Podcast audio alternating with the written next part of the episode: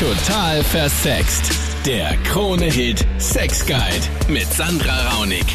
Salut, willkommen im Podcast mit dem Best-of aus der letzten Sendung. Immer am Dienstag quatschen wir über Sex gemeinsam mit dem Psychoanalytiker Max Pritz. Und diese Woche hatten wir zum Beispiel das Thema vom Thomas. Der ist ganz besonders ins neue Jahr gekommen. Was war los? Ich habe ähm, auf einer Silvesterparty ein Mädel kennengelernt, eben dieses Jahr. Und ähm, um 0 Uhr haben wir eben den klassischen romantischen Silvesterkuss gemacht. Und ja, wir sind dann eben ähm, immer mehr zur Sache gekommen.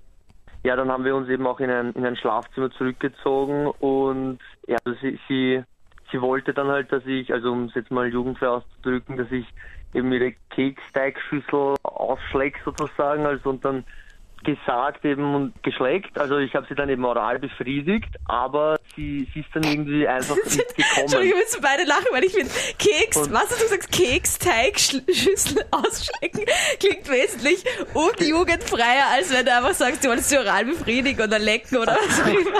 Okay, okay, nein.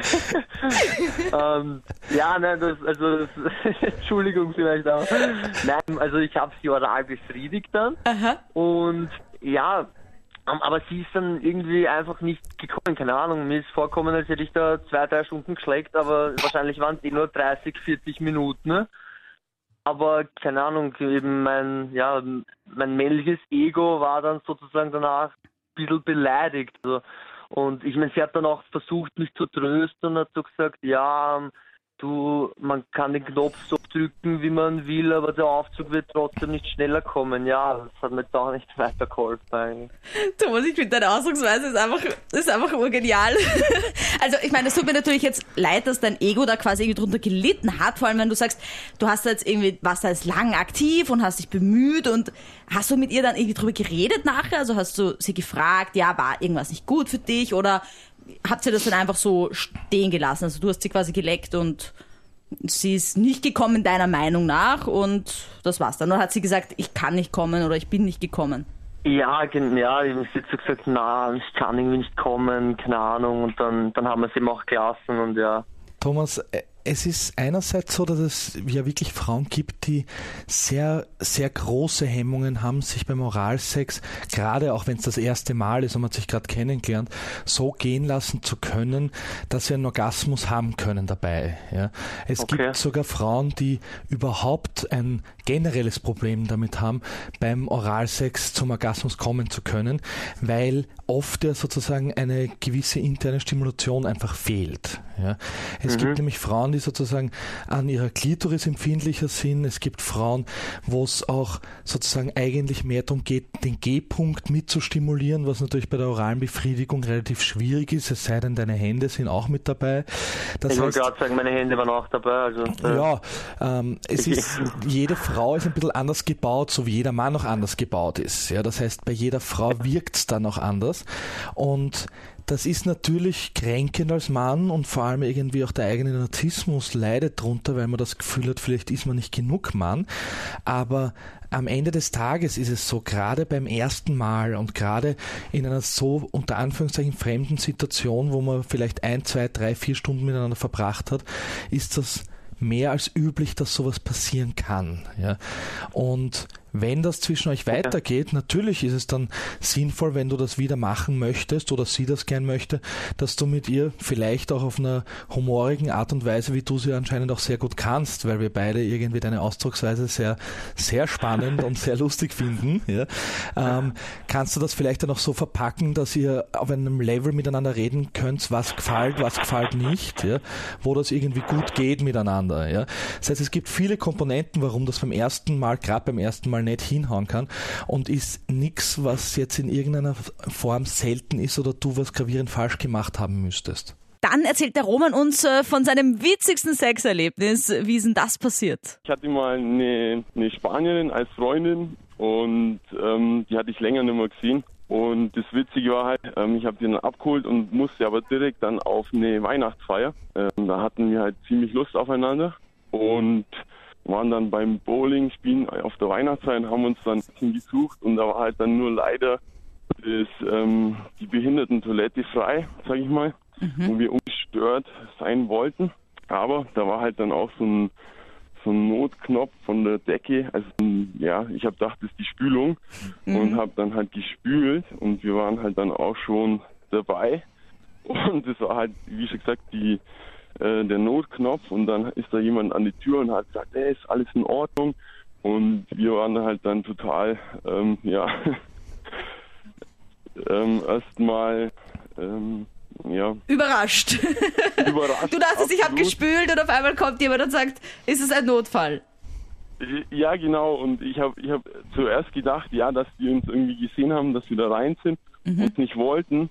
Und nachdem wir dann raus sind und also die wirklich äh, besorgte Gesichter gemacht haben äh, und dann so, hey, ist alles gut und dann das auch realisiert haben, habe ich das gesehen, oh, okay, ähm, es war der Notknopf und so. Und weil der, Oder habt ihr das dann hat- aufgeklärt, war- beziehungsweise haben die dann irgendwie gecheckt, dass ihr da drin Sex hattet? Ähm, ja, genau. Die haben das dann auch äh, gecheckt und haben dann halt irgendwie ja nichts mehr Großartiges dazu äh, gesagt. Und also es war halt dann irgendwie äh, schon ein bisschen peinlich, aber äh, ja, im Nachhinein lacht man halt über sowas. Und dann noch der Norbi, der hat äh, ein ganz spezielles Beziehungsproblem. Mit wem? meiner Stiefschwester. Ich habe das Blöde gemacht, dass ich mit ihr eine Beziehung eingegangen bin. Also nicht wirklich fest, einfach nur, es geht einfach nur ums Ficken. Okay, das heißt, du hast quasi, also bei dir war es quasi so, dass dein Vater oder deine Mutter sich neu verliebt haben und der neue Partner hat eine Ja, Tochter auch in die Beziehung mitgebracht und ihr Genau. beide habt euch quasi seid euch näher gekommen. Das ist einmal grundsätzlich, zumindest jetzt einmal nicht rechtlich irgendwie verboten Ja, oder so. aber Ja, also, das Problem ist, ich komme nicht damit zurecht, dass sie erstens meine Stiefschwester ist und dass sie so Orge Vorlieben hat. Was ist jetzt die sexuelle Vorliebe, die dich so abschreckt da an dem Ganzen? So welche Vorlieben wie Kratzen und sogar mit, mit Golden Shower, wenn du wisst, was ich meine. Okay, und da möchte das sie, dass du das bei ihr machst oder das oder macht ja, sie es dass bei ich dir? bei ihr das mache und ich, ich, ich verstehe es einfach nicht. Okay. Und jetzt seid ihr in welcher Beziehung gerade miteinander? Also habt ihr jetzt irgendwie gerade aktuell noch was miteinander oder versuchst du das jetzt gerade eher zu unterbinden? Ja, das, das weiß ich ja jetzt nicht. Ob ich das weiterhin mache oder nicht. Max, was könnte man dem Norbi raten? Also wenn er jetzt sagt, er möchte die Beziehung beenden, ja, ich meine, Beziehung beenden ist immer schwierig und gerade wenn ihr jetzt miteinander wohnt, wahrscheinlich ist es noch schwieriger. Also die Situation ist wahrscheinlich überhaupt ein bisschen verzwickt. Ähm, und ich glaube aber, wenn du musst dir mal klar werden, ob äh, ob dich das jetzt wirklich stört, diese sexuellen Vorlieben, ob du es nicht eh irgendwie spannend findest, weil nachdem du dir jetzt nicht so sicher bist, schreckt es dich ja anscheinend doch nicht so komplett ab. Naja, Norbi, vor allem, was ich jetzt da ein bisschen raushöre, ist, du sagst, ihr habt eigentlich eher diese Sexualbeziehung miteinander und nicht so viel Ja, genau. emotionsbasierte Liebe. Jetzt sagst du auch, dass die Sexualität eigentlich schwierig ist, weil die Vorlieben von ihr so kompliziert sind. Meine Frage wäre eher, was hält dich denn so an der Beziehung? Ja, als erstes war es eigentlich mehr Verzweiflung und dann eigentlich je eine Beziehung. Ja. Oder ich bin gerade jetzt im, im ähm, Stadium, dass ich eine Beziehung führe mit Mhm. ihr. Mhm. Nur jetzt weiß ich nicht Bescheid wegen die Vorlieben, weil ich, mich macht das komplett fertig.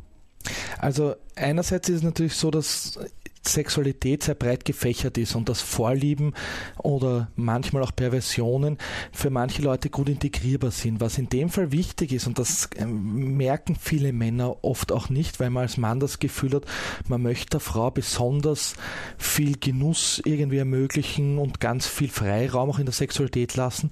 Aber genauso wie es umgekehrt ist, wenn dir Dinge so missfallen, dass du sagst, das geht eigentlich nicht, ja, dann darfst du genauso wie sie auch da einen Strich ziehen und sagen, das ist nicht das, was ich eigentlich möchte. Und gerade wenn du sagst so, ähm, beißen, kratzen und dann irgendwie Golden Shower oder so, dann ähm, geht das ja in eine Richtung, die unter Anführungszeichen eher in eine leichte perverse Sexualrichtung geht, als in eine integrierte. Und ähm, das, das ist total gut lebbar. Es ist aber dann gut lebbar, wenn beide sozusagen Vorlieben in alle Richtungen haben. Und es wird wirklich schwierig, wenn jemand eigentlich das Gefühl hat, er hätte gern emotionsbasierten, konservativeren Sex. Und die eine Möglichkeit, die du natürlich hast, ist das ganz klar mit dir zu besprechen und zu sagen, da gibt es für mich Grenzen, die in der Sexualität nicht überschritten werden sollen. Oder die andere Möglichkeit ist natürlich, dass du sagst, ähm, was ist es denn an diesem Golden Shower Ding, ähm, was dich da so antörnt, ja? Ähm, weil da geht's ja, da braucht sie ja irgendwie was ganz Besonderes von dir, weil das ist ja an sich was sehr Intimes, Sexuelles, ja? dass sie dich bittet, dass du sie wirklich anpinkelst. Und gleichzeitig ist es aber auch was, wo sie sich irgendwie unterwirft, ja, und eigentlich auch dir ausliefert. Und dieses Ausliefern, ähm, da, dass ihr das ein bisschen miteinander anschaut, ja, weil das natürlich was ist, wo die Beziehung, wenn sie auf einer gleichberechtigten, authentischen Ebene miteinander ist, ja, dass das dann, wenn die ein bisschen heranreift, auch anders sein kann, ja, wo das vielleicht nicht notwendig ist. Danke für die vielen Anrufe diese Woche. Super spannend. Ich freue mich jetzt schon auf Dienstag. Klick in der Zwischenzeit auch gern mal rein auf meinen YouTube-Channel. Total versext. Ich freue mich auf dein Abo.